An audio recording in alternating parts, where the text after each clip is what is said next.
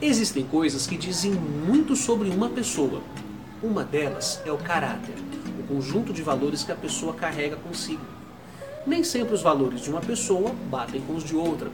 Mas quando os valores são muito opostos e não valorizam o outro, o caráter fica comprometido. Tenha bons valores e valorize sempre o próximo. Eu sou Renato Silva, porque inovar e motivar é preciso.